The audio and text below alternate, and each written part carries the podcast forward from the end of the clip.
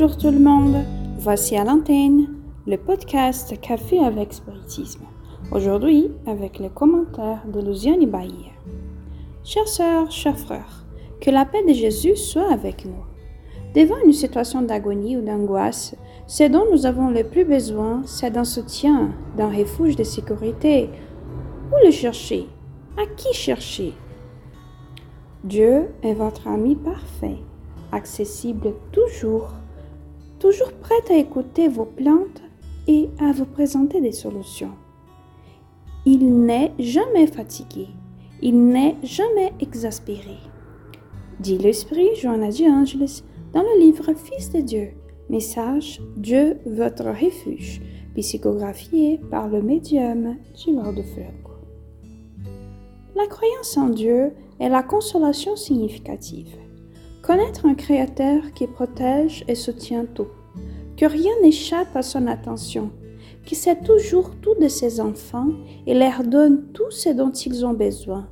C'est se sentir embrassé par l'amour, par la miséricorde, qui font grandir la foi et l'espoir. Si recherché, enseigne la bienfaitrice, insiste patient. Quand rejeté par l'ignorance ou la rébellion humaine, il reste discret en attente. En d'autres termes, il ne nous quitte jamais. Chaque fois que nous nous sentons impuissants et sans soutien, en fait, c'est nous qui nous sommes tenus à l'écart de lui par inadvertance. Des comportements têtus et impertinents qui encouragent nos mots mettent en évidence nos faiblesses et nous éloignent de l'essence créatrice. Le retour s'est produit quelque temps plus tard grâce à la compréhension mature de ce que la douleur est capable de fournir. Nous apprenons avec le temps et l'expérience à écouter Dieu. Comme le dit la vénérable bienfaitrice, silencieux, il parle dans toutes les expressions de la nature en se manifestant de mille manières impossibles à ne pas être perçues. Toujours indulgent, c'est un refuge de sécurité où le confort s'épanouit en tranquillisant ceux qui cherchent abri.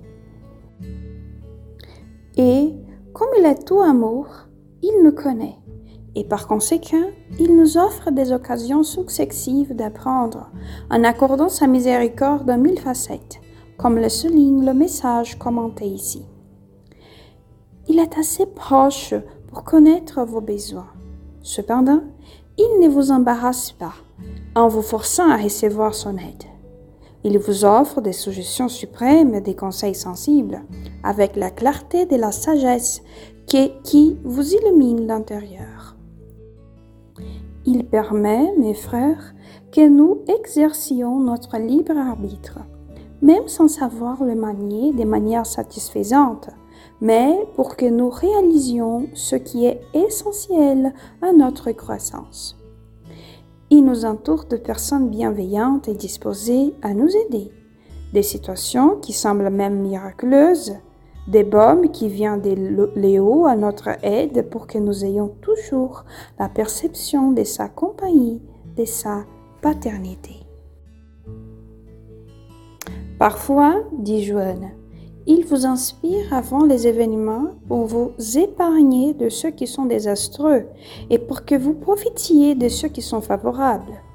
Avec Dieu dans votre cœur et votre esprit, vous agirez avec une décision heureuse et vous accomplirez vos tâches avec un grand, avec un grand dynamisme. Il pourvoit à tous vos besoins, mais ne les assume pas en annulant votre effort et votre valeur en vous rendant ainsi inutile.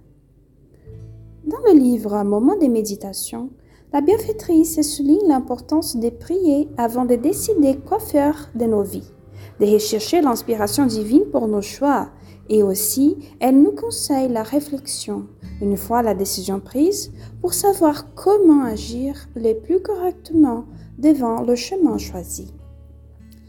Cela équilibre nos émotions et nous évite l'inadéquation, l'arbitraire, la disproportion. Ainsi, nous, avons réussi à être plus justes, cohérents et utiles. Enfin, conclut Joanna de il vous bénit en le cherchant ou non. Cependant, si vous vous élevez en pensée en accord avec ses dons, vous assimilerez mieux le rayonnement de cet amour suprême. Ne faites rien sans vous appuyer sur, sur cet ami certain, sûr et paternel qui est Dieu. Continuons avec confiance, mes frères, car Dieu est le plus grand Père, le refuge, la consolation qui nous abrite, et donc ne nous abandonne jamais. Avec une immense gratitude dans le cœur, je vous embrasse et rendez-vous au prochain podcast Café avec Spiritisme.